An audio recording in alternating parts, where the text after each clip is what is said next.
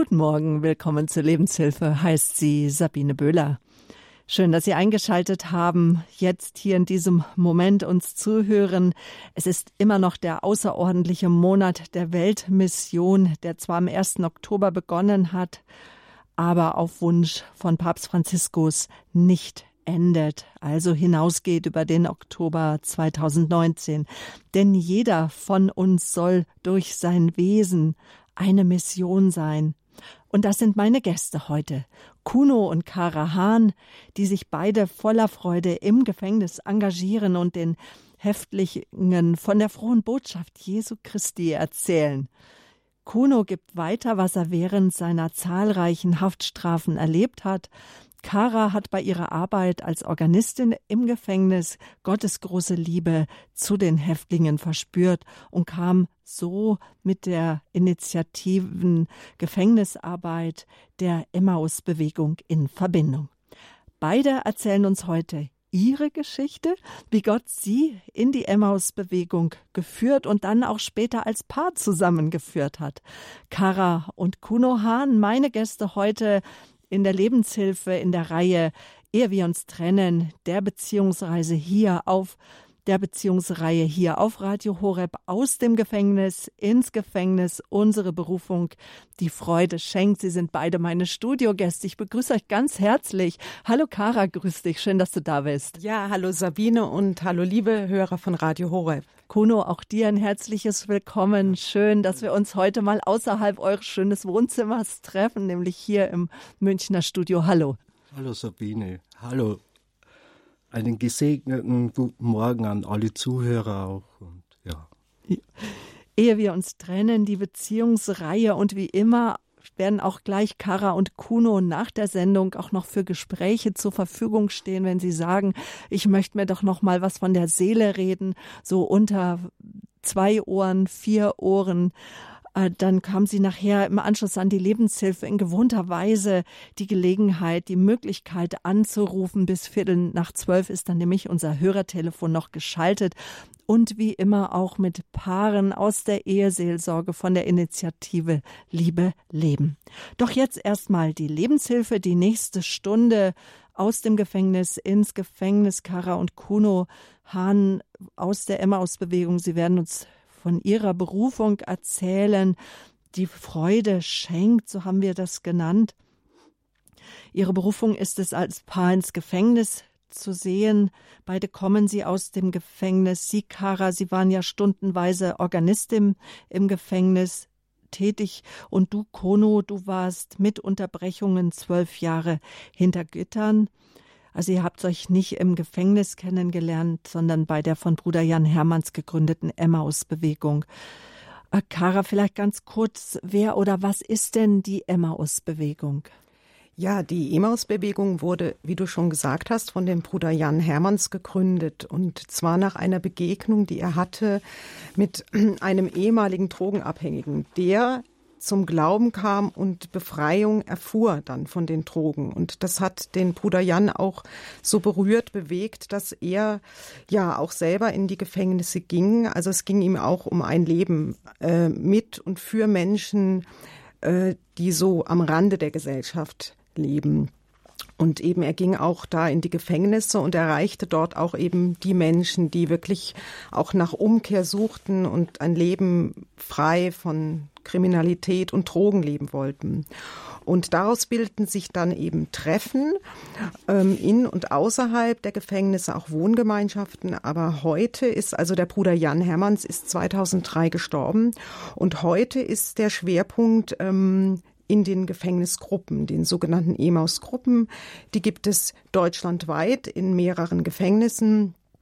Und ja, ähm, vielleicht noch von dem Namen kurz, also EMAUS leitet sich ab aus diesem Emaus ähm, Evangeliumsstelle von Lukas 24. Also Schlüsselwort ist da das brennende Herz. Und ja, wie die Emaus-Gruppen einzeln so in den Gefängnissen arbeiten, das ist sehr unterschiedlich, hängt eben einfach von den Mitarbeitern ab, und von den Gefängnissen. Und was wir machen, das erzählen wir ja dann noch vielleicht später, wenn mhm. wir noch dazu kommen. Genau, und die Emmaus-Bewegung beziehungsweise das Evangelium der Liebe, so hieß die Reihe von Bruder Jan Hermanns. Er ist immer noch zu hören, auch hier auf Radio Horeb.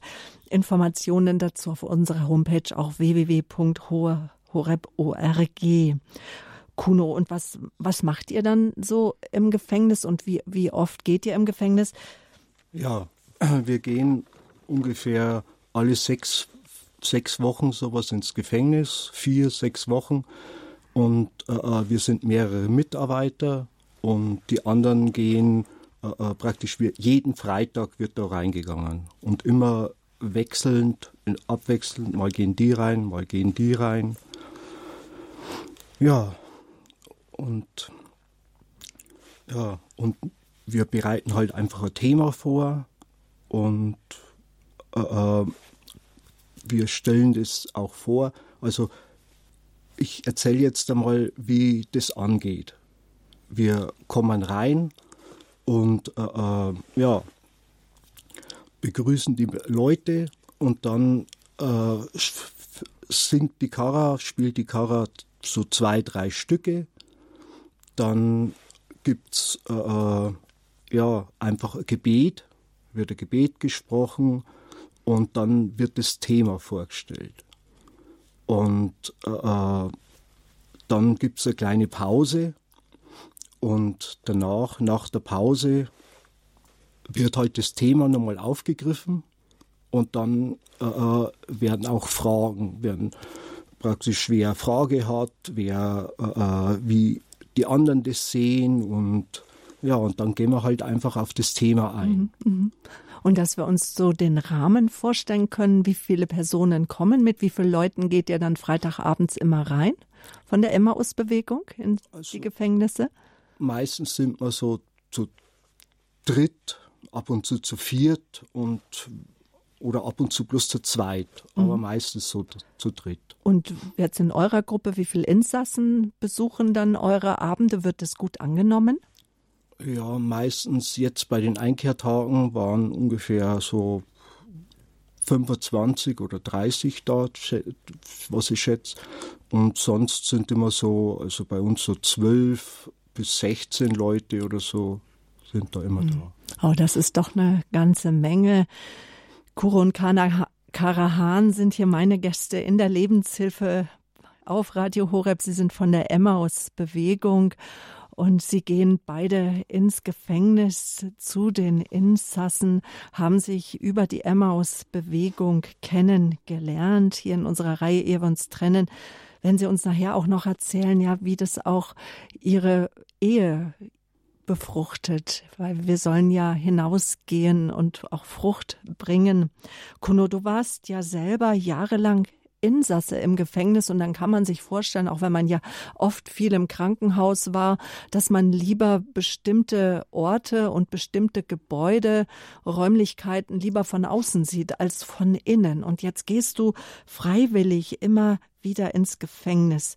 Mit Unterbrechungen warst du zwölf Jahre insgesamt drinnen, aber über einen Zeitraum von bestimmt ich weiß es gar nicht genau, 20 Jahren oder 18 Jahren, aber. Ja, so ungefähr 20, 20 Jahren. Zeit ja, also das ist schon. Jahren oder 22 Jahren. Oder sogar 22 Jahren, davon zwölf Jahre im Gefängnis. Du warst sehr jung.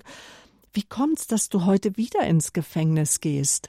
Ja, ich hätte mir das auch nicht träumen lassen, dass ich mal freiwillig ins Gefängnis gehe. Mhm.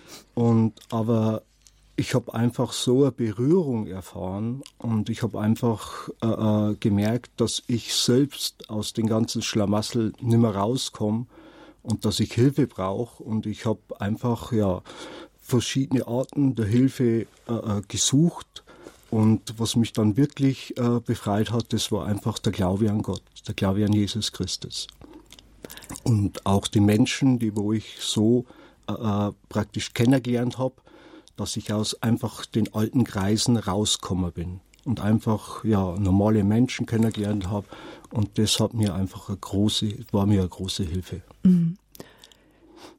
Wie war das? Wie, wie bist du ins Gefängnis gekommen, wenn man das so fragen darf? Aber oder was, wie, was hat dein Leben geprägt? Wie sah dein Leben aus?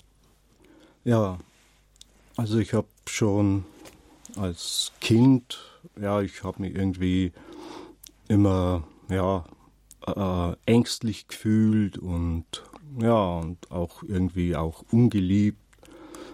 Ich habe noch einen größeren Bruder, ein paar kleinere Geschwister und ja, und irgendwie haben wir immer ja, einfach gefühlt, dass wir nicht wahrgenommen. Und das war halt einfach bloß so mein Gefühl. Und äh, ich will da nicht irgendjemand jetzt da äh, Vorwürfe oder sonst was machen, weil meine Eltern, die sind einfach ganz lieb und meine anderen Geschwister, die sind alle ganz normal. Und ich bin der Einzige, der halt dann einen anderen Weg gegangen ist. Und ich habe halt viel Blödsinn gemacht, um Aufmerksamkeit zu kriegen. Und ja, ich habe dann schon früh angefangen, äh, äh Schule zu schwänzen und Alkohol zu trinken. Und dann mit 14 Jahren sowas habe ich dann angefangen, 13, 14, ähm, ja, Haschisch zu rauchen. Dann auch Tabletten zu nehmen und ja, dann Amphetamin und solche Sachen. Und mit 18 Jahren haben sie mich dann das erste Mal eingesperrt. Und da war ich dreieinhalb Jahre im Gefängnis.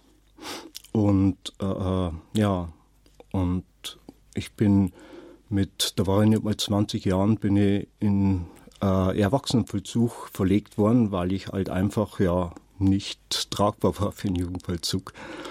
Und, Und warum? Ja, weil äh, äh Drogen im Gefängnis und äh, äh ja, haben sie mich in Erwachsenenvollzug mit 20, wo man normalerweise erst mit 21 reinkommt und ja, und da habe ich nochmal äh, Ermittlungsverfahren gehabt wegen Drogen im Gefängnis. Und ja, weil ich im Gefängnis genauso weiter Drogen genommen halt, halt nicht die harten, aber Haschisch hat's, ja, haben wir eigentlich, hat's aufgegeben. Jung hast du begonnen, Drogen zu nehmen. Es erzählen auch viele Jugendliche, die nicht äh, so einen guten Start hatten ins Leben. Bei manch einem führt der ungute Start dazu, dass sie eine Drogen- und Gefängniskarriere beginnen. So nennt man das leider gerne. Karriere natürlich im negativen Sinne. Auch bei dir war es so, 22 Jahre hat es gedauert und zwölf Jahre davon warst du im Gefängnis. Und wie war das dann, als du beim ersten Mal, nach dem ersten Mal so rausgekommen bist? Wie hat sich, wie hat dich dieser erste Gefängnisaufenthalt verändert? Wolltest du dich danach ändern? Ja, also eigentlich bin ich rausgekommen und das war noch äh, äh, ja, ich war halt wie entwurzelt. Und ich habe halt einfach absolut keine Perspektiven mehr gesehen. Und ja, und ich habe dann einfach, ich bin rausgekommen, ich habe nur diese Leute kannt, die wo ich halt, mit denen ich aufgewachsen bin. Und die haben fast alle Drogen genommen. Und ich bin dann in meine alten Kreise wieder gegangen und habe dann weiter Drogen genommen. Und dann haben sie mich ein halbes Jahr später wieder eingesperrt und dann habe ich viereinhalb Jahre gekriegt. Ja. Und was waren dafür dann die Gründe? Ja, das war halt auch Drogen wieder und auch Beschaffung. Drogenhandel. Ja, Drogen, ja, Drogenhandel und äh, Beschaffungskriminalität. Mhm. Ja. Und das sagen ja auch viele. Es ist ein Kreislauf, es ist wie ein Hamsterrad, aus dem man dann schwer herauskommt kommt. Das war der zweite Aufenthalt. Dann sind wir jetzt bei ähm, sieben Jahren Gefängnis oder acht Jahren Gefängnisaufenthalt. Und wann kam dann der Punkt, wo du sagst, so jetzt, da hat sich was verändert? Also, wie sie mir das erste Mal eingesperrt haben, da war ich 18 Jahre, da war ich die Zeit im Gefängnis und ja, und ich bin rausgekommen und da, hab, da war mir schon eigentlich, habe ich keine Perspektiven gehabt. Und dann war ich sechs Monate draußen, dann wieder dasselbe. Dann haben sie mich eingespeckt und dann viereinhalb Jahre. Und ich habe mir dann Gedanken darüber gemacht, wie komme ich da wieder raus? hat das Leben überhaupt einen Sinn, hat es keinen Sinn und ist es wurscht, was ich mache, ist es nicht wurscht, was ich mache. Und äh, ich habe dann angefangen, eigentlich viel zu lesen, in allen möglichen Richtungen. Und irgendwann habe ich so philosophische Bücher und, und äh, religiöse Bücher gelesen. Und ungefähr ein Jahr bevor das entlassen worden bin, habe ich ein Buch in die Hand gekriegt. Da ist gegangen über die sichtbare und unsichtbare Welt, wie Gott das alles gedacht hat, wie das alles geschaffen ist und ja, und was es so alles gibt in der unsichtbaren Welt und äh, äh, ja, was das ist, wenn man praktisch von Gott sich entfernt. Und ich habe das Buch gelesen ich war da gesessen und habe mir gedacht, Kuno, wenn das alles wahr ist, bist du verloren. Da ist mir das erste Mal bewusst worden, was ich tue.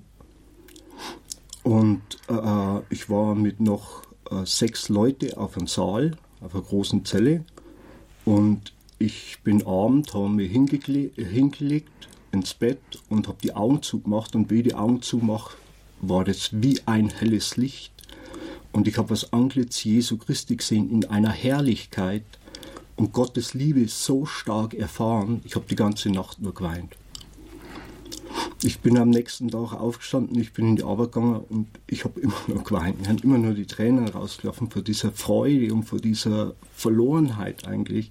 Und die Leute haben mich gefragt, Kuno, was ist mit dir los? Und habe ich nicht gewusst, was ich sagen soll. Und ich habe dann einfach gesagt, ja, es ist jemand gestorben. Wahrscheinlich ja, bin ich da wirklich dann äh, äh, ein anderer Mann, Mensch geworden in dem Sinn. Ja, und dann bin ich entlassen worden. Ich habe dann eigentlich versucht, einen guten Weg zu gehen. Ich habe eine super Arbeit gekriegt, bin zu meinen Eltern wieder zurück und habe aber nicht irgendwelche Anbindung gehabt, eine andere. Dann bin ich mit meinen Freunden am Wochenende und ab und zu Abend einfach äh, mit denen fortgegangen und die haben halt Drogen genommen, ich habe keine genommen. Und das ist eine Zeit lang so gegangen. Und ich habe auch nicht wirklich begriffen, was da mit mir passiert ist damals. Ich habe das ja gar nicht einordnen können. Und auf jeden Fall hat das ungefähr ein Jahr gedauert. Und äh, äh, ja, dann habe ich das erste Mal wieder, da habe ich einen Motorradunfall gehabt und mir ist nichts passiert und vor lauter Freude, da ist einfach der Joint umgegangen und ich habe dann einfach mitgeraucht. Und das war für mich auch wieder äh, total, ich habe mich einfach total unwohl gefühlt und trotzdem habe ich dann immer wieder mitgeraucht. Und dann, ja, und dann ist es so gekommen, dass ich halt einfach wieder gefahren bin und habe es dann selber wieder geholt. Und einer meiner besten Freunde, eine Frau, zwei Kinder, hat sich vom Zug geschmissen. Äh, einer andere ist vom Fenster rausgesprungen, vom dritten Stock. Und äh, äh, viele sind halt einfach so abgestürzt und ja, und ich selber war, äh, ich habe einen Entzug gemacht und ohne ärztliche Aufsicht oder so, äh, oder so und war zu Hause und am zweiten Tag habe ich praktisch äh, äh, Atemlähmung gekriegt und dann haben sie mich sofort ins Krankenhaus gefahren und dann war er im Krankenhaus und dann haben, haben die Ärzte meine Eltern angerufen, haben es verständigt und so, und dann die gekommen. Ich habe einen Herzkatheter gehabt, künstlich beatmet worden und so und war praktisch in Koma. Und dann haben die zu meinen Eltern gesagt, also ich würde es wahrscheinlich nicht überleben. Sie sollen sich da keine Hoffnung machen und so. Ich habe es überlegt. Und das Erste, was ich gemacht habe, war auf eine normale Station äh, praktisch verlegt worden bin wieder. Und ich habe mir dann schon wieder Drogen gegeben. Ich habe dann schon wieder Drogen genommen. Ich bin dann aus dem praktisch Krankenhaus raus und dann ist und wie sind Sie an die rangekommen? Hat Ihnen jemand ins Krankenhaus gebracht? Ja, Man hat so seine Leute dann. Ja, ja, ich habe Besuch gekriegt und so und mhm. dann ja, haben die das alles mitgebracht. Und man unterstützt sich ja im gewissen Sinne ja auch genau, gegenseitig. Ja. Man ist ja eine Clique, man ist ja eine Gruppe. Ja, ja, wie es oft so draußen ist. Man ist eine Gruppe und dann irgendwo kommt das erste Mal kommen da Drogen ins Spiel und dann will keiner irgendwie auch äh, äh, der Feigling sein oder sonst was und jeder nimmt dann. Und das ist oft so auch heute der Fall von den Jugendlichen und so. Und da, das ist halt einfach, das nimmt so überhand eigentlich und die meisten wissen gar nicht, äh, was sie da tun. Und man befeuert sich auch gegenseitig. Jetzt sei kein Fresh, komm, rauch doch mit. Oder, mm. oder mm. wenn du entzogen hast, äh, selber auf eigene Faust, dann war das Entzug von welchem Stoff? Heroin. Ich habe Kokain genommen und viel Amphetamin, aber eigentlich Heroin. Mhm. Was die Stoffe machen, darüber sprechen wir gleich. Wir hören jetzt erstmal eine Musik und dann reden wir weiter hier in der Lebenshilfe. Meine Gäste sind Kara und Kuno Hahn. Sie sind ein Ehepaar, engagieren sich in der Emmaus-Bewegung. Dort haben sie sich auch kennengelernt vor ein paar Jahren. Und sie erzählen uns, wie die Arbeit sie auch mit den Gefängnisinsassen und für sie auch zu beten und da zu sein, einfach ihre Ehe stärkt. Aber jetzt gerade ist immer dabei zu hören, wie das überhaupt war, dass der Kuno ins Gefängnis gekommen ist, weil wir haben die Sendung heute überschrieben aus dem Gefängnis ins Gefängnis. Also das missionarisch tätig werden hier passend zum Monat der Weltmission, zum Außerordentlichen. Aber bleibt's dran, gleich geht's weiter.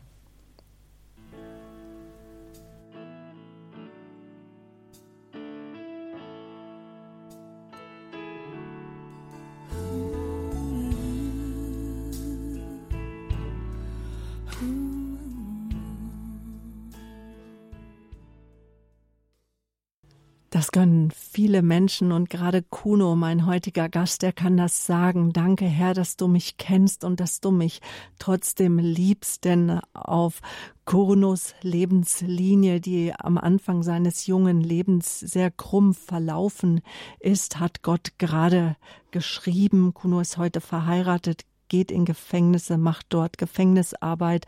Aber es war ein langer Weg dahin, Schon in jüngster Kindheit hat er mit Drogen bekommen, im zarten Teenageralter von 12, 13 Jahren, mit 18 zum ersten Mal ins Gefängnis, dann 22 Jahre lang immer mal wieder ins Gefängnis, insgesamt zwölf Jahre. Er weiß es so genau, weil er heute nämlich zu Jugendlichen geht und ihnen davon erzählt, wie Gott ihm da rausgeholfen hat. Jetzt gerade haben wir gehört vom zweiten Gefängnisaufenthalt. Danach war er ein Jahr sozusagen clean, ist dann aber wieder reingerutscht und dann kam ein dramatischer Krankenhausaufenthalt, weil äh, auch er eine Atemlähmung hatte. Aber weiter ging es trotzdem mit Drogen, obwohl du vorher, ein paar Jahre vorher, ähm, noch im Gefängnis äh, beim Einschlafen auf einmal ja das Antlitz Gottes gesehen hast und Gott dein Herz berührt hat. Lass uns hören, was dich trotzdem gehalten hat, erstmal auf den krummen Wegen. Ja, ich habe eigentlich keine Perspektiven in den Sinn gehabt. Ich habe nicht gewusst, äh, wie mein Leben gestalten soll. Ich habe einfach, äh, ja, ich habe keine normalen Anbindungen gehabt und äh, äh, ja, und alleine kann der Mensch in dem Sinne nicht sein. Und du hast ja damals dann nach dem zweiten Gefängnisaufenthalt äh, dann doch eine Arbeit bekommen und du warst mhm. ja auch in Therapie. Also mhm. du hattest schon ein Netzwerk um dich herum. Mhm. Du warst auch wieder bei deiner Familie, aber trotzdem sagst du, der, mhm. das Netz was mhm. dich heute trägt, das hattest du damals noch nicht. Das hatte ich nicht, nee. Ich habe äh, praktisch damals, hab, wie ich die Arbeit gehabt habe, dann habe ich ja wieder angefangen, Drogen zu nehmen. Und dann bin ich ja so abgestürzt, da habe ich einfach die Arbeit nicht mehr halten können. Und auch so, ich habe keinen Unfall gehabt, also die Freunde über Drogen genommen haben. Und ja, dann bin ich äh, äh, ja mal nach eineinhalb Jahre ins Gefängnis kommen, dann wieder rauskommen, dann wieder ein Jahr oder so. Und es ist halt immer so weitergegangen. Weil du bist doch immer wieder ins alte Leben abgerutscht, nämlich. Ja, ich habe es dann gar nicht mehr probiert, rauszukommen. Mhm. Also, und das alte Leben mh. war zum einen die Drogenabhängigkeit, mhm. die viel Geld braucht und dann wieder in die Beschaffungskriminalität mhm. hinein. Da eigentlich äh, dann nimmer in die Beschaffungskriminalität, dann äh, äh, habe ich eigentlich nur noch äh, für mich Drogen geholt und auch welche weitergegeben. Und ja, das war halt also du hast gedealt, ja. genau. Und mhm. als wenn man Drogen dealt, das ist auch ähm, strafbar, das ist nicht ja. erlaubt. Und ja. deswegen bist du ins Gefängnis mhm. gekommen. Ja. Aber jetzt wollen wir doch noch hören, bevor wir jetzt auch Karas Geschichte ein Stück weit uns der zuwenden. Ähm, was war jetzt tatsächlich der Ausschlag, dass du sagst, so jetzt, jetzt äh, gebe ich mich voll in die Hände Gottes? Ja, ich bin damals, wie schon gesagt, Gefängnis rein, Gefängnis raus. Und äh, äh, dann war ich kurz wieder im Gefängnis. Dann habe ich aber meine Wohnung verloren in dieser Zeit. Und äh, äh ich war praktisch am Boden. Und äh, äh, ich bin dann rausgekommen, war ich bei einer Freundin und die war aber auch drauf. Und ja, und alle haben zu mir gesagt, Kuno, mach irgendwas, mach irgendwas, geh auf Therapie, geh auf Entgiftung. Und ja, ich habe keine andere Perspektiven mehr gehabt und äh, ich bin halt dann einfach auf Entgiftung gegangen. Dann hat sich das ergeben, dass ich einen Therapieplatz auf die Schnelle gekriegt habe und weil äh, total liebe Sozialarbeiterin, die was sich darum kümmert hat. Und dann bin ich auf Therapie gegangen. Und dann war ich hier bei München in der Nähe auf Therapie und äh, äh habe die Therapie gemacht und habe äh, dann hier in München äh, Außenorientierung macht. Das ist einfach so Erprobung, ob man ja, stabil ist und ich habe dann, und in der Zeit macht man halt ein Praktikum irgendwo. Und ich habe damals in Landschafts- und Gartenbau ein Praktikum gemacht und äh, der Chef hat mich damals eingestellt. Und ja, das ist so wieder so halbs, dreiviertels Jahr gegangen. Und dann waren wir mal in der Kneipe gesessen, haben ein Fußballspiel angeschaut paar Bierchen getrunken gehabt und dann sind wir praktisch gegangen wieder und dann hat einer was ausgepackt und ja, dann habe ich das erste Mal wieder was genommen, dann wieder öfter was genommen und dann bin ich selber wieder gefahren.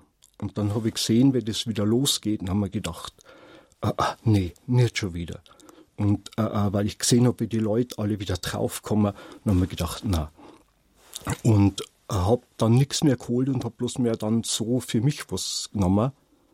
Ja, und dann auf jeden Fall ist es immer schlimmer geworden und ich habe gemerkt, äh, die Arbeit, äh, ich habe einfach keine Motivation mehr in die Arbeit zu gehen und alles und ich bin trotzdem noch gegangen und ich habe gewusst, ich kann das alles nicht mehr lang halten. Und dann war ich in der Arbeit mal gestanden und dann war das, als wenn mir einer einen Vorhang wegnimmt und dann, ich war in der Arbeit gestanden und mir so bewusst worden, wo ich jetzt stehe und dass ich da nicht mehr rauskomme. Schon wieder da, wo ich eigentlich gar nicht mehr sein wollte. Und ich habe mir gedacht, ich kann mir eigentlich das Leben nicht mehr, ich kann mich umbringen, ich komme da nicht mehr raus und ich wollte auch so nicht mehr leben. Und auf einmal war die Erinnerung da, was ich damals erlebt habe im Gefängnis. Die Begegnung, einfach da, wo ich das Antlitz Jesu Christi gesehen habe. An den Tag bin ich heimgefahren habe mich hingekniet und habe gesagt, Gott, wenn es dich gibt, bitte hilf mir, ich kann nicht mehr. Und dann habe ich eine Ruhe und einen Frieden erlebt und äh, äh ich habe einfach aufhören können. Ohne Therapie, ohne alles, ich habe einfach aufhören können. Und dann habe ich aber für mich gewusst, ich brauche Menschen um mich, die wo man von Glauben einfach was vermitteln können. Und ich wollte einfach mehr von Glauben wissen, weil ich habe gemerkt, das ist das Einzige, wo mich befreien kann. Und dann bin ich, ja, in St. Bonifaz gewesen, habe Exerzitien im Alltag mitgemacht und dann äh, Bibelkreis und ja, und ich habe. Also, äh, dann bist du auf die Suche gegangen, hast genau. auch die Gesellschaft von Menschen gesucht, mhm. die im Glauben stehen, die genau. im Glauben leben. Ja. Mhm. Und dann bin ich äh, ja in der Gemeinschaft gekommen, ans Neokatechumenat. Mhm. Und die Menschen dort, die haben mich so getragen, die haben mir so eigentlich, die haben mir so ein Vertrauen entgegengebracht und die haben mir so eine Hilfe entgegengebracht und die haben mir einfach angenommen, wie ich bin. Und ich war da also zehn Jahre oder so, war ich in Neokatechumenat und ich habe da wirklich erfahren, was das ist. Einfach, äh, äh, ja, die Liebe auch äh, der Menschen zu, ja, zu die wir es nicht so auf die Reihe kriegen. Und äh, äh das war für mich äh, die, wirklich eine ganz große Hilfe. Ich weiß nicht, wie es geworden wäre, wenn ich das nicht gehabt hätte. Und in der Zeit habe ich auch dann äh, durch einen Freund, der hat mir eingeladen, der ist selber in ein Gefängnis gegangen, Zeugnis zu geben. Und der hat mir eingeladen, mal mitzugehen und auch Zeugnis zu geben. Und ich bin da mitgegangen, Zeugnis geben, dann ein Jahr später wieder bei den Einkehrtagen. Also von Gott zu erzählen, von seinem Wirken, genau, wie du genau, zu ihm gekommen ja. bist. Mhm. Und, das, und ich habe halt gemerkt, dass mir das, äh, äh, ja, dass mir dazu auch drängt, das weiterzugeben. Weil viele einfach drin sind, die wissen nicht, wie sie wieder rauskommen sollen. Die gehen raus und haben das Gleiche wieder vor sich, so wie es mir gegangen ist. Und ich habe für mich einfach äh, erlebt, dass nur der Glaube mich da rausholen kann. Und ja, und auf jeden Fall ja, bin ich da ins Gefängnis gegangen, immer öfter. Und dann hat mich der Pfarrer drin auch gefragt, ob ich nicht als ehrenamtlicher Mitarbeiter mitarbeiten will. Und dann haben wir gedacht, zwölf Jahre Gefängnis, 20 Jahre drogenabhängig und äh, äh die lassen mich so als ehrenamtlicher Mitarbeiter ins Gefängnis rein. Und dann der Pfarrer hat da äh, praktisch das organisiert und dann war er ehrenamtlicher Mitarbeiter. Mhm. Dann bin ich ins Gefängnis hinein, da habe ich auch in andere Gefängnissen die EMAS-Gruppe kennengelernt und dann bin ich nach München mit ins Gefängnis nahe, äh, äh, praktisch Zeugnis zu geben, nach Landsberg und überall hin. Mhm. und auch in die Pfarreien teilweise, habe da aus meinem Leben erzählt und, und bei und so Firmlingen. Und so jemand wie du, der wirkt wirklich glaubwürdig, weil, liebe Zuhörer, Sie sehen es nicht, aber ich sehe es. Der Kuno hat wie viele auch die Nadel an sich arbeiten lassen. Etliche Tätowierungen sind auf seiner Hand und seinem Arm zu sehen und man sieht einfach den Tätowierungen auch an, dass sie schon ein gewisses Alter haben und dass sie äh, gerade bei den Tätowierungen auf den Händen sieht man, dass sie auch aus einem gewissen Milieu herauskommen. Also im gewissen Sinne kannst du mm. das auch nicht verbergen, ne? Ja. Wo, wo, wo auch, wo du mal Wurzeln geschlagen mm. hattest, wo einfach du im Leben ver verankert warst. Mm. Kara, komme jetzt zu dir. Auch du wir haben ja hier die Lebenshilfesendung überschrieben, hier in unserer Reihe, ehe wir uns trennen, die Partnerschaftsreihe hier auf Radio Horeb aus dem Gefängnis ins Gefängnis. Ihr erzählt beide eure Berufung jetzt hin zur Gefängnisarbeit. Und deine Berufung hat auch erstmal im Gefängnis begonnen. Du äh, aber als ihr euch kennengelernt habt, da warst du äh, keine Insassin, sondern du warst Organistin im Gefängnis. Aber diese Tätigkeit, sie sollte dein Leben verändern. Inwiefern? Ja, also wie gesagt, ich war Organistin, also ich bin Musikerin und in diesem Rahmen habe ich ähm, nicht nur in, ich sage mal in Anführungsstrichen, normalen Gemeinden gespielt, sondern auch in Krankenhäusern und unter anderem auch in der Psychiatrie und das hat mich ähm, schon sehr angesprochen. Einfach deswegen, ja, an so einem Ort zu sein, auch mit der Musik da zu sein, bei den Menschen zu sein, die man vielleicht sonst nicht so sieht oder sehen möchte, auch in den Gemeinden. Und dann also hat Psychiatrie heißt, du warst in der Forensik bei Nee, nicht in der Forensik, ah, sondern das war in der regulären, aber ah, okay. da gab es eben mhm. auch äh, Gottesdienste, die die Patienten besuchen konnten. Und ja, dann hat sich das so quasi nahtlos ergeben, dass da äh, in der Stadt, wo ich damals lebte, äh, in dem dortigen Gefängnis äh, Organisten immer wieder gesucht werden, die die wöchentlichen Gottesdienste beorgeln, wie man das so sagt. Also es gibt, das ist ja sehr unterschiedlich in den Gefängnissen. Also dort gab es also eine relativ schöne äh, große Kapelle mit einer schönen Orgel. Und ja, und das da gab es eben dieses Angebot und ich habe mit Gefängnis vorher, also weder persönlich noch ähm, ja im Freundesbekanntenkreis, also das war mir für mich völlig unbekannt. Und trotzdem hat es mich aber angesprochen. Und ich bin also hin, habe mich vorgestellt und da ähm, war schon sofort, ich sage das jetzt auch als Musiker, das ist wie wenn man plötzlich auf dem Instrument spielt, eine Melodie, ein Musikstück, was man, wo man gar nicht weiß, dass das Instrument so klingen kann. Und das hat mich sehr, sehr berührt. Und dann hat sich das eben ergeben. Ich muss jetzt auch ein bisschen lachen, weil ich sage mal, das ist mein Rosenkranz-Erlebnis und wir sind ja auch sogar im Rosenkranz-Monat. Äh, das hatte sich ergeben, dass ein paar Gefangene in der Kapelle mit dem Seelsorger einen Rosenkranz beteten. Und ich konnte da dazu kommen oder dabei sein. Und ähm, ja, als wir dann so beteten, war das wirklich wie so in meinem Herz so als hätte mir jemand gesagt, ja, heute sind da die Gefangenen und ich oder wir sind die nicht Gefangenen, die nicht verurteilen, die in Freiheit lebenden. Aber Gott schaut so anders auf die Menschen und er sieht ihr Herz und ihr Innerstes und wir haben eigentlich keine Ahnung, wie das alles sein wird. Ähm, ja, wer wirklich in Freiheit ist. Und das hat mir wirklich, ich habe so eine Liebe für die Menschen gespürt.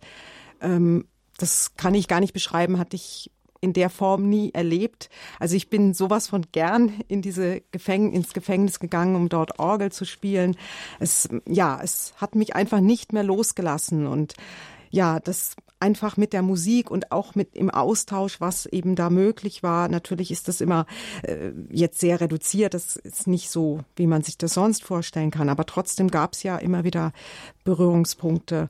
Ja, und dann hat mich das natürlich irgendwie nicht so ganz losgelassen, äh, äh, zu, mir zu überlegen, ja, was, was machen die Menschen, wenn sie aus dem Gefängnis entlassen werden oder überhaupt, ja, gibt es Christen oder andere, die sich auch kümmern und auch im Gefängnis gibt es da Gruppen, wie auch immer, weil dort in der Stadt, wo ich war, gab es oder in dem Gefängnis gab es das in dieser Form eben nicht und das, ja, es hat mich einfach nicht losgelassen und äh, ja, dann habe ich äh, den Pfarrer Abel kontaktiert, der ja auch im Radio Horeb, also den kannte ich über Radio Horeb hören und der war ja auch Gefängnisseelsorger und dem habe ich einfach äh, per Brief so mein Herz ausgeschüttet und ihm ja einfach auch meinen Wunsch, ob man da, was man da machen könnte, den Menschen helfen und der hat mich dann eben, äh, der sagte so schön, ja, Sie brauchen das Rad nicht neu zu erfinden, es gibt schon sowas, es gibt nämlich die Emaus-Bewegung und hat mir dann den Kontakt dahin verschafft,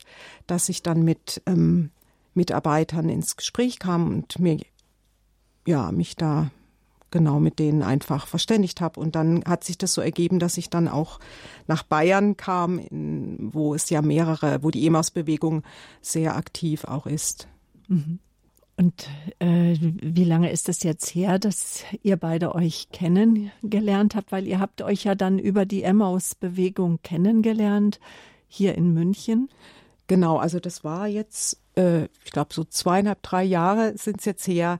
Ähm, ja, vielleicht, wenn ich das noch kurz sagen darf. Also ich habe halt dann eben erfahren, dass es in der Nähe von München auch eine, ein Haus gibt, in der eine soziale, äh, eine Wohngemeinschaft ist, in der Christen entlassenen Strafgefangenen, also mit denen zusammenwohnen und ja, ihnen auch sozusagen helfen, äh, wieder ins Leben zurückzufinden. Und da bin ich dann einfach mal hingefahren, habe Kontakt aufgenommen, äh, weil ich kannte, wie gesagt, das war ja, war mir ja alles sehr unbekannt und bin dorthin gefahren. Und ja, da habe ich dann meinen Mann getroffen. Und Kuno, wie ging es dir dann damals, als du Kara kennengelernt hast? Da warst du völlig drogenfrei mhm. schon. Wie lange dann? Also das waren ungefähr zehn Jahre, also zehn oder elf Jahre, wo ich da schon drogenfrei war. Und ich habe äh, äh, einfach das Bedürfnis gehabt, das weiterzugeben. Und äh, äh da habe ich auch einfach die Gemeinschaft da kennengelernt und, äh, und ich habe mich dann einfach entschlossen, da mitzuwohnen. Einfach da hinzuziehen und mitzuwohnen, weil ich war zuvor in Münchner Norden und ich habe äh, ja, da auch in der Pfarrei sehr mitgearbeitet. Ich war im Pfarrgemeinderat und äh, ja, und ich bin heute auch immer noch in der Firma, wo ich damals war und bin da Vorarbeiter. Mein Leben hat sich so geändert, und vor allen Dingen, Sie haben den Glauben Sie haben an dich ja. geglaubt, sie haben dir eine Chance gegeben. Auch dein damaliger Chef, der mhm. heute noch mhm. dein Chef ist, ja. nicht wie viele Gefängnisinsassen, glaube, kennen das auch. Diesen Gedanken kann mir jem, noch mal jemand vertrauen, wird mhm. mir jemand vertrauen. Sicherlich wird man Enttäuschung erleben, dass Menschen sagen, einen auch abstempeln, du warst einmal so und so und so und du wirst dich wahrscheinlich nie ändern. Aber was sagst du dazu?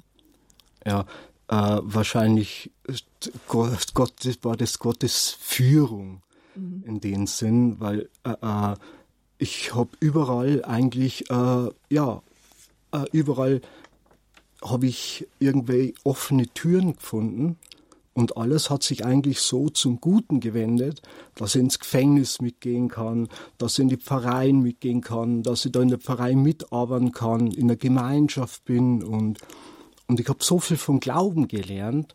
Ja, und ich habe dann äh, auch verstehen können, was da mit mir passiert ist. Mhm. Ja. Und es wird sich verändern und es verändert sich, weil Gott schreibt auf krummen Wegen gerade, da seid ihr, äh, gibt ihr mhm. Zeugen, da seid ihr Zeugen davon, dafür steht ihr ein. Wodurch erfahrt ihr denn äh, Stärkung jetzt ähm, in der, also durch die Gefängnisarbeit für eure Ehe? Also das Miteinander, miteinander was teilen. Wir teilen den Glauben miteinander und wir teilen einfach äh, äh, zu den Menschen zu gehen und Gottes Liebe einfach den Menschen zu bringen und auch eine Hoffnung zu bringen.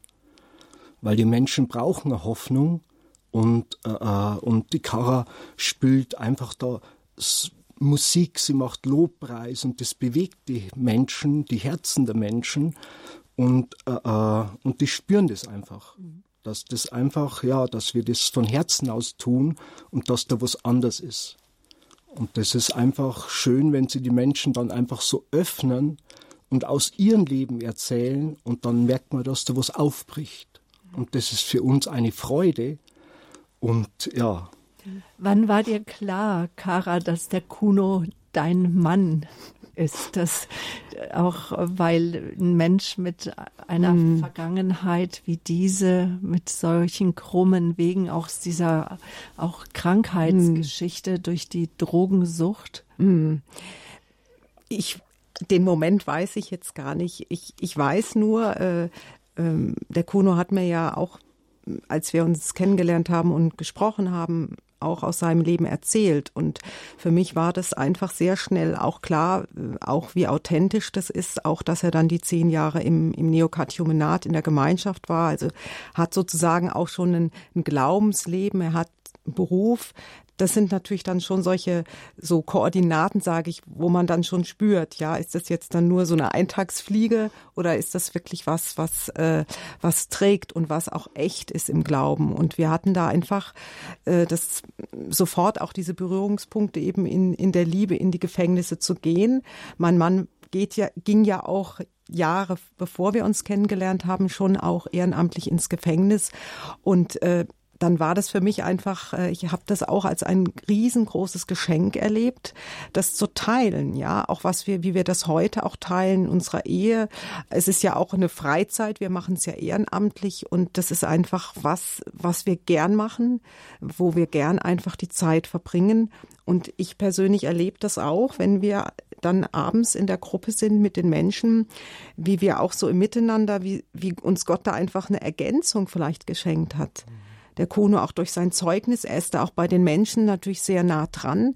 Und das ähm, ist sehr, sehr wichtig, dass sie das auch sehen. Sie werden angenommen und da ist auch jemand, der versteht es, dass man nicht sozusagen so nur von außen kommt. Und ja, mit der Musik eben, da habe ich ja auch schon damals als Organistin diese Erfahrung gemacht, dass auch Musik ist ein Öffner, ein ganz toller Öffner für die Menschen. Und das kommt ja, es kommt einfach gut an und wir sind jedes Mal auch, äh, wir fühlen uns einfach so reich beschenkt auch. Ähm, ja, was da auch für Gespräche entstehen. Am Anfang sagte das ja schon der Kono, wir haben ein Thema und äh, dann tauschen wir uns aber auch aus. Und mhm. vielleicht, wenn ich dass man das nur mal kurz für die Hörer, äh, weil mir ging es ja genauso. Ich meine, die Lebenswelt Gefängnis, das ist, das ist so extrem und besonders. Also da, da darf man keine Schwächen zeigen und da wird auch nicht auf Gott geschaut. Und es gibt viele auch Strukturen von, von Macht, Abhängigkeit auch innerhalb. Es gibt eine Hierarchie. Und wenn dann irgendwie, äh, wenn man dann einen Kreis hat, eine Gruppe von Männern, die das jahrzehntelang vielleicht auch eingeübt haben. Auch sehr viele sind ja drogenabhängig und da natürlich auch sich schwer tun. Und wenn sich dann Dinge öffnen und Menschen wirklich aus ihrem Leben erzählen und wirklich ihre Sehnsuchte, ihre Sehnsüchte benennen können, das ist einfach ein sehr großes Geschenk. Und was für uns auch besonders kostbar ist, dass wir beide ähm, einfach uns das Gebet sehr, sehr wichtig ist. Und es ist einfach auch schön, wenn wir dann die Menschen sozusagen im Gebet weitertragen dürfen. Und natürlich ist es schön, wenn auch wie die Hörer von Radio Horeb, die auch tolle Beter sind, also das einfach so im Gebet mitzutragen. Also das ist jetzt mir wirklich sehr, sehr großes Anliegen. Ähm, die Menschen sieht man ja nicht. Also im Krankenhaus sieht man eher kranke Menschen, alte Menschen, behinderte Menschen und das ist auch wichtig zu beten. Aber Menschen im Gefängnis siehst du ja nicht und und und man hat eher auch Mensch äh, Mitgefühl für Menschen im Krankenhaus. Ja. Aber vielen fehlt das Mitgefühl für Menschen, die im Gefängnis ja, sind, ja. weil man sagt ja wie bist du selber schuld. Du hättest ja. anders entscheiden können. Also oft erleben wir auch in Gesprächen, wenn sich da Menschen öffnen, auch wenn du die Biografien liest, äh, hörst, ja, also wenn sie dir das erzählen oder auch, äh, ich, also natürlich die Schuld bleibt, aber es gibt viele Umstände, die das auch sehr schwer machen und auch wie es ja auch meinem Mann gegangen ist, da rauszukommen.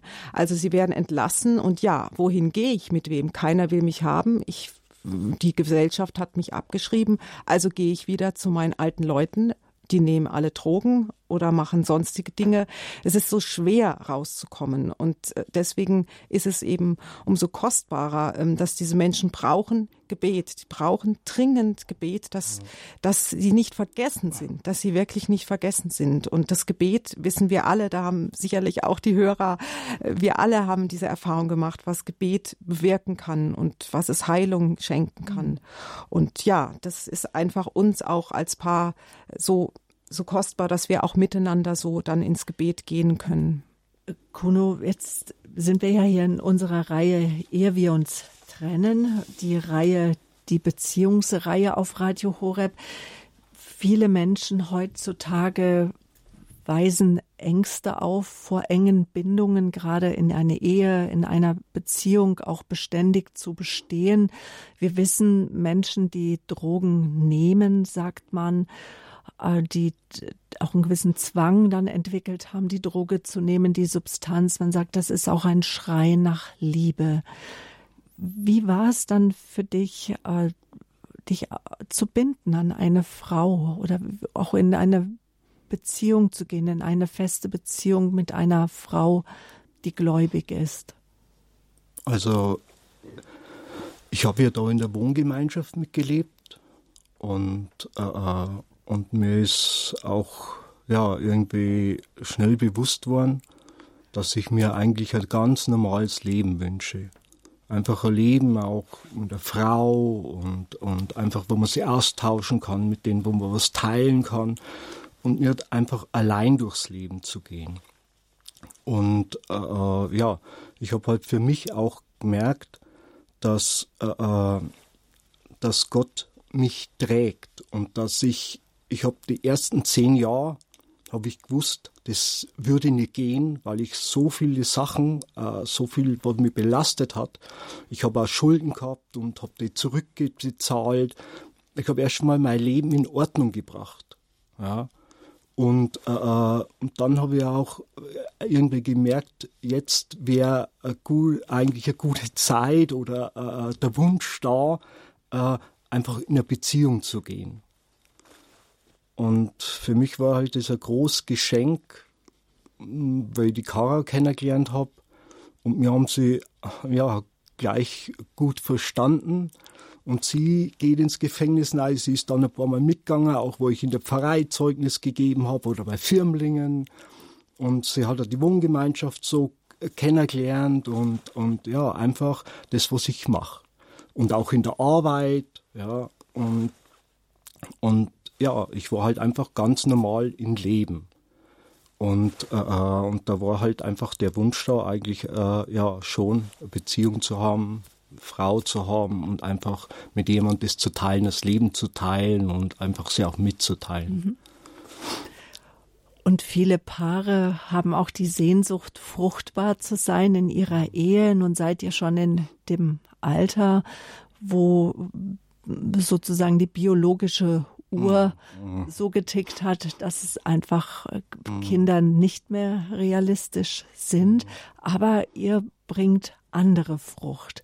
Und eine der Früchte ist jetzt die Gefängnisarbeit die ihr ähm, gemeinsam macht. Und ich denke, eine andere Frucht wird auch sein, dass ihr viele Paare ähm, ermutigt, sich doch aufeinander einzulassen, weil man fragt sich manchmal, kann ich mich wirklich darauf einlassen, siegen die Ängste oder siegt auch das Vertrauen auf Gott?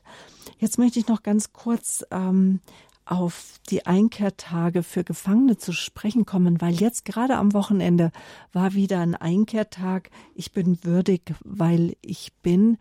Was bringt ihr mit von diesem Einkehrtag, wo ihr auch sagt, auch das befruchtet jetzt auch wieder unsere Ehe und da konnten wir zusammen fruchtbar sein, Kuno?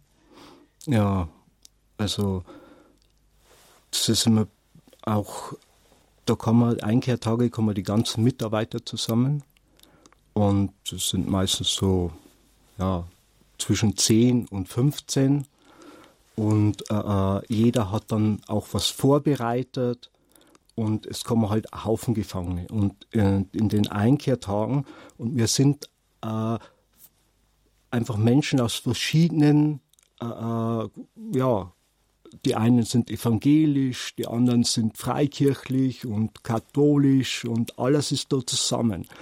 Und das zusammen, ja, das ist einfach äh, äh schon mal, äh, da geht's dann nicht, wer Recht hat oder wer sonst was, äh, äh, sondern die Menschen was zu bringen, ja, das wo ihnen hilft und nicht, dass sie wir untereinander äh, nicht einig sind. Und das ist eigentlich eine ganze, ja, eine ganz große Freude, auch sowas zu erleben, dass man miteinander was tun kann.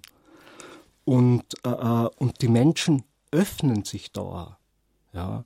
Und das ist immer einfach so schön zu sehen.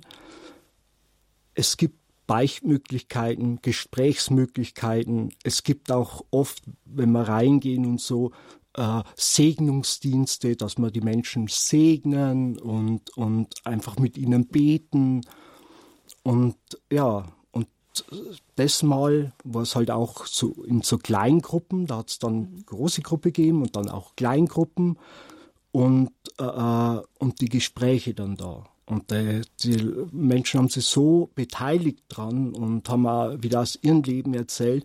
Und wir gehen oft rein, wenn wir reingehen, dann denkt man, oh, und jetzt so eine Stunde hinfahren, eine Stunde wieder zurückfahren und äh, äh, ich muss immer dann vor der Arbeit einen halben Tag vor der Arbeit zu Hause bleiben. Also es und, kostet euch ja, auch etwas, aber. Und dann teilweise im Winter, wenn der Schnee liegt auf der Autobahn und, und, und so oft ist Stau. Ja, ja. aber das Mhm. Aber das Schöne ist ja äh, eben, man hat da drei Stunden oder wie jetzt so ein ganzes Wochenende. Es war auch wunderschönes Wetter jetzt an dem vergangenen Wochenende und trotzdem äh, ist es ja, die Zeit vergeht dann wie im Flug und man sagt sich am Ende, ja Mensch, wir hätten jetzt noch einen Tag weitermachen können. Und also was, was ich auch schön finde, ist eben, wie, wie der Kono schon sagte, diese Gemeinschaft Christen verschiedener Konfessionen, dass es wirklich da auch in dieser Zeit eine Gemeinschaft, äh, Gemeinschaft nochmal immer wieder neu entsteht. Also mit den Leuten mit im Gefängnis, aber auch eben mit den Mitarbeitern, EMAUS-Mitarbeitern, weil wir uns ja sonst jetzt nicht immer ständig sehen. Und das ist natürlich auch schön, finde ich, auch als Paar sagen nochmal in der Gemeinschaft das zu erleben. Und da sind das Schöne ist auch, wir sind ganz unterschiedliche Generationen, äh, verheiratete, zölibatär Lebende oder äh, wo einer nur von der Familie ins Gefängnis geht als Mitarbeiter. Und das Werdet ihr denn von den Insassen als Paar auch wahrgenommen? Ja, ja, ja. Die haben das ja auch äh, ein bisschen erlebt, also das, als wir uns verlobten und dann, ja, das sagten, dass wir dann heiraten und das war ganz großes Mitfreuen und Mitgehen und ja, die, die finden das, die freuen sich einfach nur für uns. Mhm. Weil das Gefängnis, so sagt ihr auch heute, das ist für euch wie euer geistiges Kind. Ja, würde ich schon sagen, ja. Mhm. ja, ja, auf jeden Fall. Es ist einfach schön, die Menschen, auch wenn Beziehungen entstehen und ja, das einfach zusammen zu erleben. Kuno, wie lange bist du jetzt frei von Drogen? Wie lange ist das jetzt schon? Also so ungefähr 13 Jahre, 13, 13 14 Jahre. Und wie geht es dir gesundheitlich? Weil wenn man so stark und viel Drogen genommen hat, dann hat man ja oftmals auch vielleicht körperliche Beeinträchtigungen, die, weil du hast sehr, auch sehr jung schon Drogen genommen, auch viele verschiedene Stoffe. Alkohol war auch dabei. Aber mhm. ja, also wie es mir jetzt geht, mir geht es eigentlich total gut. Und äh, äh, ja, ich, wie schon gesagt, ich arbeite in Landschafts- und Gartenbau und das ist eigentlich eine schwere Arbeit. Ich bin dort ein Vorarbeiter. Und, äh, also auch in leitender Position, ja. dass du mhm. auch in Beziehungen, auch wenn es mhm. mal Konflikte gibt, musst ja. du deinen Mann stehen und mhm. sagen, die Richtung zeigen, mhm. Pflöcke stecken, wo es lang geht. Ja, und, und also das ist, die Arbeit ist total schön und mir macht es ja nichts aus. Also ich bin in dem Sinn total fit. Und die Lebensfreude und äh, strahlt aus deinem Gesicht, das sieht man auch wirklich an. Und äh, wir wissen jetzt aus deinen Erzählungen, dass das nicht immer so war. Und dafür danken wir einfach Gott. Und da wollen wir jetzt auch gleich noch beten. Wir äh, haben jetzt nicht mehr geschafft, liebe Zuhörer, jetzt hier in Ehe wir uns trennen, ist schon üblich, dass Sie auch, es ist eine höhere Anrufsendung, aber wir haben die Möglichkeit und geben Ihnen die Möglichkeit, nach der Sendung anzurufen von 11.10 Uhr, also ab Viertel nach zehn, sowas bis äh, 12.15 Uhr haben Sie die Möglichkeit, ins Gespräch zu kommen mit dem Ehepaar Hahn aber auch mit anderen Mitarbeitern vom Kompetenzteam, von der Gemeinschaft ähm, Liebe Leben, erfahrene äh, Mitarbeiter in Sachen Beziehung, Freuden in Beziehungen, aber auch Tiefe und Leid in Beziehung. Wir wollen ihnen da die Möglichkeit geben, einfach nochmal auch zu sprechen über das, was sie bewegt in ihrer Beziehung. Vielleicht spielen auch Drogen eine, eine Thematik, vielleicht aber auch eine, eine Persönlichkeit, die sie einfach ängstigt, dass ihr Partner schwer, äh, dass sie einfach Konflikte immer wieder haben mit ihrem Partner. Also alles rund um die Partnerschaft, was sie besprechen möchten, ist willkommen. Jetzt geben wir ihnen da die Möglichkeit, sich auszusprechen. Es wäre schön, wenn sie die Chance greifen. Das ist dann nachher nach der Sendung die Hörernummer 089 517 008 008. Die ist für Sie freigeschaltet jetzt gleich ab 11.10 Uhr bis 12.15 Uhr, wo Sie in Sachen Ehe und Partnerschaft mit unseren erfahrenen Seelsorgern persönlich sprechen können. Die Nummer 089 517 008 008. Uns ist es wichtig, bei Radio Horeb ihre Partnerschaft sie zu stärken, weil gerade Partnerschaften sind so leicht angreifbar. Wir Menschen, unser Leben, unser Sein, das ist so fragil. Und gerade Beziehungen stehen unter ganz starker Anspannung und Beschuss. Einmal von außen durch das Leben, durch das, was durch das Leben einströmt, aber auch schon durch unsere Lebenswurzeln, worauf, auf welchem Haus wir auch gebaut, unser Leben gebaut ist, das Fundament. Wir möchten dazu beitragen, dass die Fundamente Ihres Lebenshauses, auch Ihrer Beziehungen heilen. Wenn Sie Fragen haben zur Emmaus-Bewegung oder wenn Sie sich auch engagieren möchten, beim Hörerservice äh, hält man äh, einfach Informationen für Sie bereit, auch von der Emmaus-Bewegung. Sie können uns auch eine E-Mail schreiben, wenn Sie mit Kara und Kuno Hahn in Verbindung treten möchten, wir leiten sie dann weiter an die Hahns. Äh, der Hörerservice, der hat die Nummer 08328 921110 oder auch auf jeden Fall über die Emmaus-Bewegung. Da gibt es ein Kontaktformular und die Emmaus-Bewegung gibt einen Kontakt auch weiter an Kuno und Kara Hahn. Wiederholt wird die Sendung heute Abend im Nachtprogramm um 23 Uhr. Eine CD gibt es wie immer auch. Der Missionsmonat ist gerade, morgen geht's weiter. Hören und Handeln wie aus Hörern, Multiplikatoren, Promotoren werden. Sabine Römer, die Leiterin vom Radio Horeb Team Deutschland, ist morgen unser Gast. Auch da, wenn wir darüber sprechen, wovon das Herz überfließt, davon spricht der Mund morgen um 10 Uhr. Aber Kuno, jetzt wird dein Mund uns auch ein Gebet sprechen hin zu unserem liebenden Gott. Ja, gütiger Vater, wir danken dir, dass wir jetzt hier sein dürfen, dass wir ja dein Anliegen einfach ja an die Hörer weitergeben dürfen, denn du sagst ja, ihr habt mich besucht im Gefängnis und ja und du bist in den Menschen, du bist bei den Menschen und du willst, dass die Menschen Leben haben, wie wir alle, dass wir zum Leben kommen, dass wir deine Liebe in unseren Herzen tragen. Du hast uns nach deinem Bild geschaffen und ja, und wir danken dir für alles, denn du gehst mit uns, du bist uns treu und du schaust auf uns, du segnest uns und wir sollen einfach zu dir kommen und uns segnen lassen. Wir danken dir für all die Dinge, die du in unserem Leben tust und um, für die Heilungen, für die Bindungen und für alles, was du gut machst. Wir danken dir von ganzem Herzen. Amen. Amen. Amen. Und ich danke Gott, dass ich euch beide kennenlernen durfte, Kara und Kuno Hahn. Danke, Kuno. Gerne. Also, und auch dir, Kara, danke, auch danke für eure Offenheit, dass ihr erzählt, weil ihr seid eher beide scheue Menschen.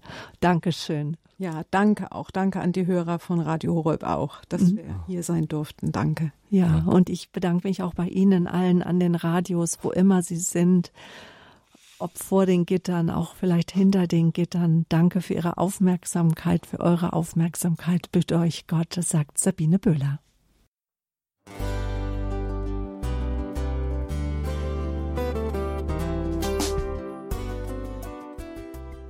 Liebe Zuhörerinnen und Zuhörer, vielen Dank, dass Sie unser CD- und Podcast-Angebot in Anspruch nehmen. Wir freuen uns, dass unsere Sendungen auf diese Weise verbreitet werden. Dieser Dienst ist für Sie kostenlos. Für uns ist er allerdings mit einem nicht unerheblichen finanziellen Aufwand verbunden. Deshalb sind wir für jede Spende dankbar. Alle Bankverbindungen unserer Spendenkontos können Sie über unsere Homepage horeb.org unter dem Menüpunkt Spenden einsehen. Dort besteht auch die Möglichkeit, online zu spenden. Natürlich nach den neuesten Sicherheitsstandards. Sie können diese Informationen auch bei unserem Hörerservice unter der Telefonnummer 08328 921 110 erfragen. Ich wiederhole die Rufnummer 08328 921 110. Vergelt's Gott für Ihre Unterstützung. Ihr Pfarrer Kocher.